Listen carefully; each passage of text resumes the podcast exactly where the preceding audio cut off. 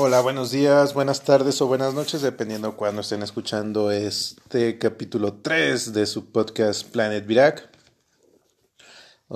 Me da mucho gusto poder hablar con ustedes después de casi dos meses de no estar publicando, pero por algunos temas de salud, pero ya está todo bien, entonces vamos a darle, tenemos muchas cosas que les vamos a estar compartiendo y les voy a estar compartiendo, entonces lo primero que les quiero platicar, que les pido por favor que le den un vistazo si tienen Disney Plus, es la iniciativa Launchpad. Esta iniciativa que es de Disney es un semillero de directores. En este caso se está trabajando con directores o escritores o ambos para estar generando cortos. En este caso, la primera sección del Launchpad están siendo seis cortos que tienen el tema de ellos le llaman, puede ser diversidad o representación o aceptación. En este caso, creo que tiene que también ver con temas de aceptación principalmente. Las seis historias yo creo que, es, van enfocadas en aceptar ciertas situaciones. Obviamente cuando uno escucha aceptación, probablemente puede decir, oye, pues es este, identificación o tiene que ser temas con eh, sexualidad. Creo que tiene todos. Los seis trabajos son redondos desde mi punto de vista, están muy bien trabajados. Y eh, cómo funciona, como lo establece Disney en su página de Launchpad, si ustedes tienen interés de poder participar, tienen que vivir en Estados Unidos, o así están las reglas en este momento. Entonces, es un trabajo casi de un año. Se manda el trabajo, se escoge el trabajo, se trabaja con el director, se hace un, este, un apoyo, una mentoría con él se graba el corto y se va publicando en la plataforma. Entonces, estas primeras seis historias es un mosaico de directores. Tenemos directores de origen mexicano-americano, eh, que son también tenemos de origen asiático. Eh, hay una directora que es pakistaní, norteamericana, y es, es, un, es muy interesante ver el trabajo de ellos. Ahora bien, cada uno de estos cortos, a diferencia de la parte de cortos animados que ustedes pueden encontrar en Disney Plus, aquí en la parte donde ellos comentan un poco el, cómo se trabajó el desarrollo, que es algo que me está gustando mucho ahorita en Disney Plus y creo que en muchas plataformas están poniendo esto detrás de cámaras, cómo funcionan las cosas, cómo se hacen las cosas, cómo se hizo, cómo se trabajó.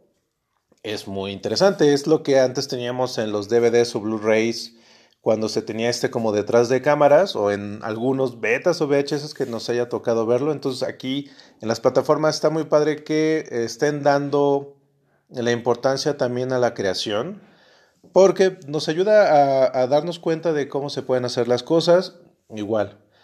Creo que es importante estos procesos creativos para cualquier otra actividad que desarrollamos, ver cómo se hacen ciertas cosas, creo que ayuda a tener luego ideas para estar solucionando o inventando cosas en nuestra propia parte laboral. En este caso, los cortos tienen otra sección aparte que uno tiene que entrar para ver eh, la parte donde hablan los directores o hablan los productores o ambos sobre este proceso. No llegan a ser más de 7, 8, 10 minutos. Ahí se agradecería mucho que pudiesen ser un poco más amplios, pero también eh, es bueno que están. Cuando ustedes ven los cortos animados, de Disney, ahí empieza antes. Yo ahí siempre la sugerencia que les puedo dar es como sáltense esa parte, vean el corto y luego regresen. Páselo, y en esta parte como está separado es, lo acaban de ver y ya pueden escuchar lo que él está comentando. Entonces, las seis historias son Let's Be Tigers, Little Princess, El último chupacabras, The American Ale, Dinner is Served y Growing Fangs. Entonces, en los seis cortos van muy relacionados a, estos temas que son diversos, que van desde cómo yo me identifico en la escuela, que es algo que tenemos, por ejemplo, en, Dinner is Served. En este caso, algo también muy interesante es que cuando ves el corto dices, esto todavía puede estar sucediendo. O sea, hay algunos que tienen la fantasía, pero otros son trabajos de recuerdo que tienen los directores.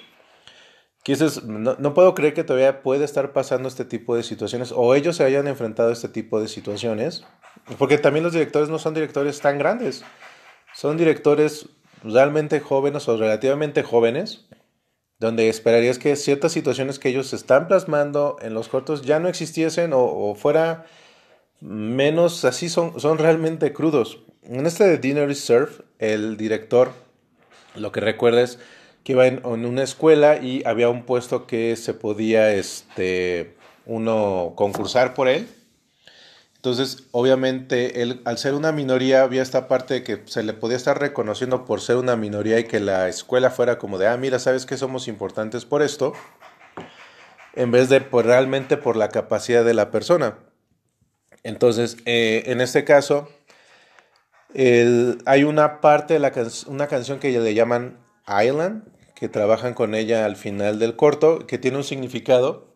en la película no, lo, no hacen la traducción. Hay muchas páginas donde ya han puesto la traducción que se está haciendo y aquí el director es como de yo viví eso y es algo que me gustaría compartir con las personas para que sientan que no están como solos en este tipo de encrucijadas que uno se presenta en la vida. Y eso es algo que la mayoría de los cortos presentan este tipo de situaciones como de no estás solo. No está pasando así. Obviamente te puedes identificar, creo que los seis cortos tienen esa universalidad que a pesar de que pueda ser un tema que puede ser específico para un tipo de personas o un tipo de culturas, pues realmente todos nos vemos representados por esos, esos cruces o esos, esas tomas de decisión que es como de si es, no es, esa amistad es correcta, estoy siendo valorado, no estoy siendo valorado. Entonces, en los seis cortos hay dos referencias a Disney. Una tiene que ver con una película de Disney, con Mulan, y la otra tiene que ver con una de las superheroínas que han sido actuales, que es Miss Marvel, pero la versión que es este eh, Kamala. Entonces está interesante que, metan ligeramente esas situaciones. Tiene algo que ver con, la historia, pero no es predominante. Pero está bien para el, el cómo vivirlo.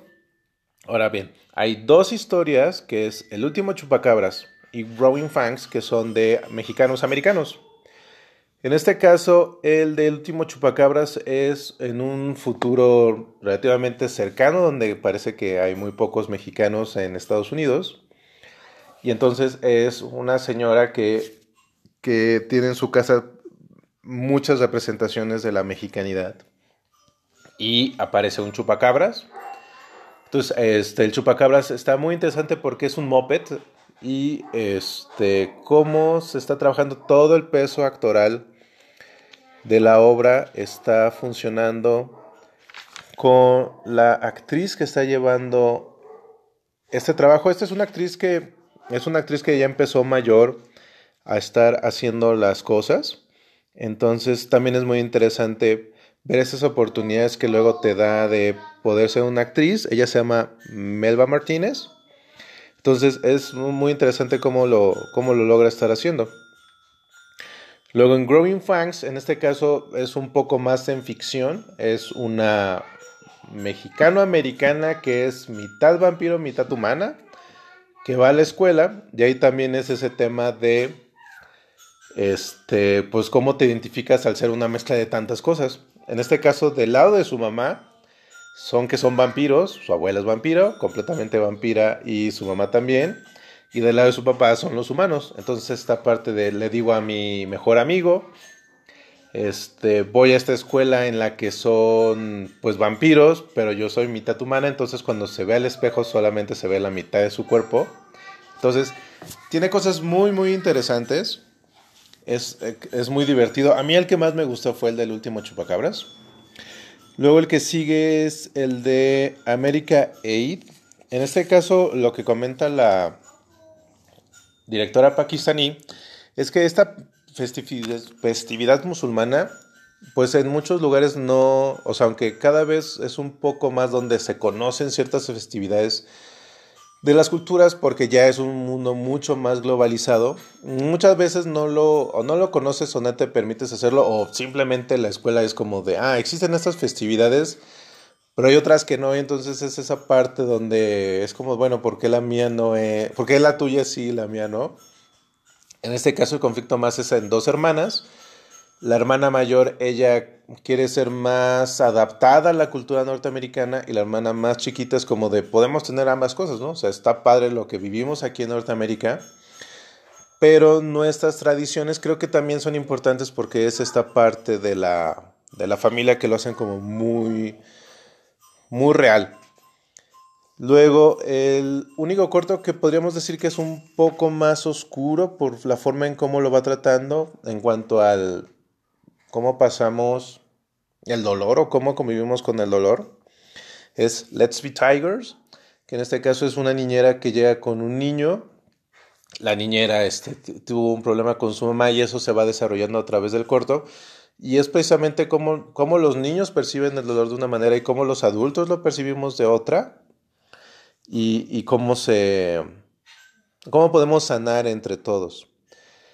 Y en el caso de Little Princess, aquí son dos niños de ascendencia asiática, chinos, eh, hablan ambos chino. Entonces uno de ellos es más deportivo, el otro le gusta el ballet. Entonces la relación entre ellos como amigos y de sus papás, que un papá puede estar de acuerdo no con esa amistad. Entonces aquí lo que es muy interesante es que el director dice que cuando hicieron el escauteo para buscar a los niños, el niño que es este Gabriel, que es la versión del director, porque el director le pasó lo que pasa en la película, en el corto, necesitaban un niño que fuera muy expresivo en sus ojos.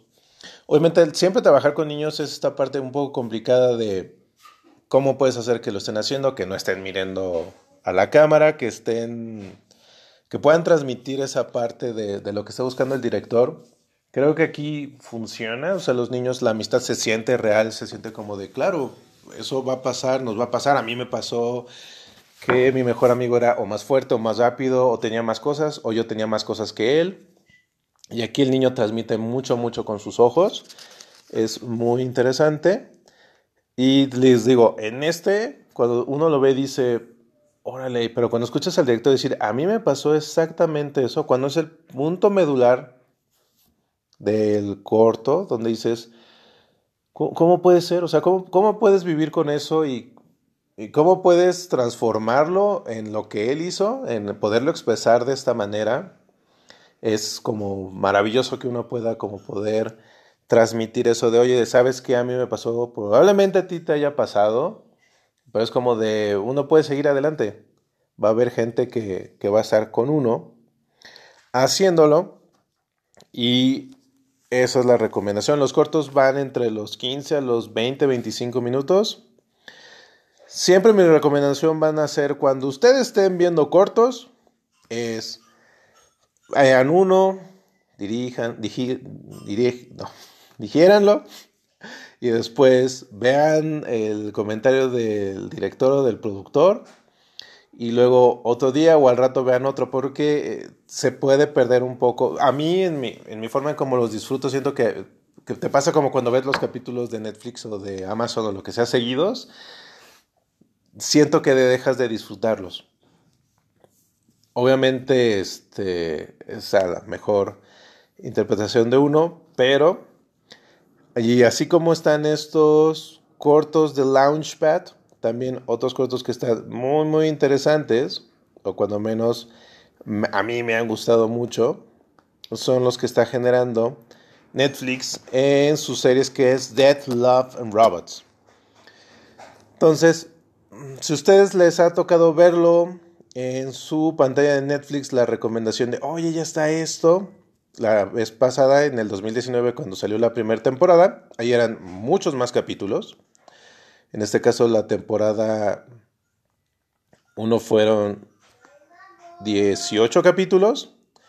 En el caso de la temporada 2 son menos capítulos. Son exactamente en la temporada 2 son creo que unos 6 o 7. Entonces, cuando son muchos tienes una variabilidad, pero loquísima de temas. Aquí en estos 8, obviamente los disfrutas un poco más, porque el otro era como de tomen, tomen cortos, y acá es como de no, me los voy a acabar, hay que tenerlos más limitados. Aquí creo que los temas son un poco más relacionados entre sí. Obviamente tienes tratamientos diferentes con técnicas de animación, cómo es contada la historia y eh, los tiempos aquí son un poco más variables. Tenemos desde los 14 minutos hasta los 7 minutos. Entonces tenemos el que es, eh, tenemos una historia que va de un lugar de abuelitos, donde las máquinas hacen muchas cosas y luego una máquina entra como en la locura. Esa la animación está muy, muy divertido. Está basado en una historia de John Scalzi. Entonces, ese se alarga un poquito, pero vale muchísimo por, por la animación y la resolución. Lo hace, lo hace muy, muy entretenido. Luego tenemos el de Ice, que ese tiene que ver con unos hermanos que viven en un planeta que está como de hielo. Entonces ahí toda la población está genéticamente modificada. Y es como esta parte de los hermanos. Entonces esa parte de siempre de, no importa dónde sea la ficción o qué tan real sea, si uno tiene hermanos o conoce gente que ha tenido hermanos, va a entender siempre ese tipo de situaciones de rivalidades propias que tenemos con ellos Aquí creo que un punto muy interesante es la animación. Es una animación que la hace muy, muy dinámica. Y el, lugar de hielo como es en la noche, o sea, casi no vemos el día. Y siempre está con las luces de, la ciudad que es, que es aquí en nieve. Se ve como medio Alaska con parte industrial. Y, estos, y estas grandes zonas donde hay unas plataformas, pero es puro hielo. Se ve, se ve bien, bien, bien bonito. Luego tenemos otro corto que se llama Pop Squad. En este caso es eh, en un futuro no muy lejano, donde la población la has logrado ser como inmortal, pero entonces lo que está prohibido es tener hijos. Entonces tienes una fuerza policíaca que anda buscando a los papás que tienen niños y obviamente ejecutan a los niños, o, a los bebés en este caso. Entonces aquí eh, esta es la animación que tiene porque en la parte de arriba de la ciudad que hemos visto en muchas partes de ciencia ficción es como de la parte muy luminosa, de la parte rica, y esta parte más derruida, no tan Mad Max, pero derruida este, en colores más, más fríos, de cómo es la gente que vive abajo, que es la que está teniendo hijos, pero también es en esta parte donde me gustaría tener, tener alguien con quien compartir esto, que podemos llevarlo en esa parte primitiva de por qué tenemos hijos. Esa está bien. Eh, puede ver que haya una confusión de repente en los tiempos, pero se, defiende, no hay como mucho en qué estar chocando. Una de las que a mí me gustó más es una que se llama Snow in the Desert. En este caso es igual, es un planeta donde los días son, son extremos. O sea, en la mañana son, es un calor extremadamente fuerte donde uno se tiene que estar protegiendo y casi todo uno lo hace en la noche. Y en este caso es como un bounty hunter que ahí está teniendo agua. Y la historia de cómo encontrarnos creo que es lo que lo hace diferente. La animación es algo maravilloso en cómo está hecho. Ya es esa parte de es verdad o es mentira. Y, y cómo, cómo, buscamos estar juntos. Creo que eso es como el punto más interesante que tiene esa. Y va muy relacionada con una que se llama Life Hutch, que en este caso es un piloto que se estrella, llega a un búnker de seguridad donde el robot que te va a ayudar de repente se descompone y empieza a hacer todo lo contrario.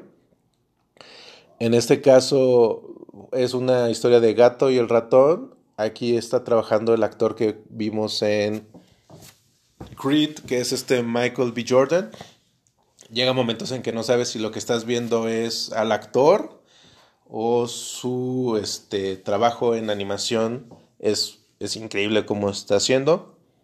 Ayuda mucho en la historia en que estás en esta parte de tensión de lo que está sucediendo tienes unos flashbacks que ayudan un poco a entender lo que está sucediendo. En ese caso, la tensión se maneja bien. Los flashbacks, algo se podría considerar que de repente podrían quitar de un poco del suspenso, pero necesitas que estés entrando y saliendo de esa sensación, sino te llevaría por el tiempo que lleva, que son 14 minutos. Considero que si todo fuera pura atención, no funcionaría como funciona en cómo lo vas a solucionar. Entonces, eso lo hace muy interesante. Luego, el que sigue es The Tall Grass, que es un tren que llega a una parte de unos pastos muy altos y en este caso este, se supone que hay unos animales que te dicen no te bajes del tren o si te vas a bajar del tren no te vayas. Aquí en este caso el director es una persona que ha trabajado en animaciones desde el príncipe de Egipto hasta entrenando a tu dragón. Entonces se nota su experiencia en la narrativa de lo que está haciendo. Este sí, este fue uno de los que me dio así esta sensación en la espalda al final, cómo lo termina muy en un sentido de dimensión desconocida, pero es eso, o sea, a mí siempre me va a gustar, aun cuando eh, sea película, sea corto, eh, te dé esa sensación como de, ay Dios. Ahora bien, el que a mí me gustó más, más, más, más, más, y está muy enfermizo, es uno que se llama All Through the Houses, que son dos niños que están esperando a que llegue Santa Claus tiene un giro muy interesante de esta versión de Santa Claus. Es el más corto de ellos. Y no podría ser más largo. Tiene esos siete minutos que dura. Es perfecto como está haciéndose. Este. Y lo van a disfrutar mucho. Obviamente ninguno de estos cortos considero que sea para niños chicos. Probablemente sean niños a partir de los... En algunas de las temáticas, Puede ser que sea de niños a lo mejor de unos 12 o 15 años. Obviamente siempre mis recomendaciones, si ustedes quieren compartir esto con sus hijos, es echen un ojo y dependiendo cómo sea su hijo, obviamente digan tal vez sí, tal vez no. Puede experimentar o no experimentarlo.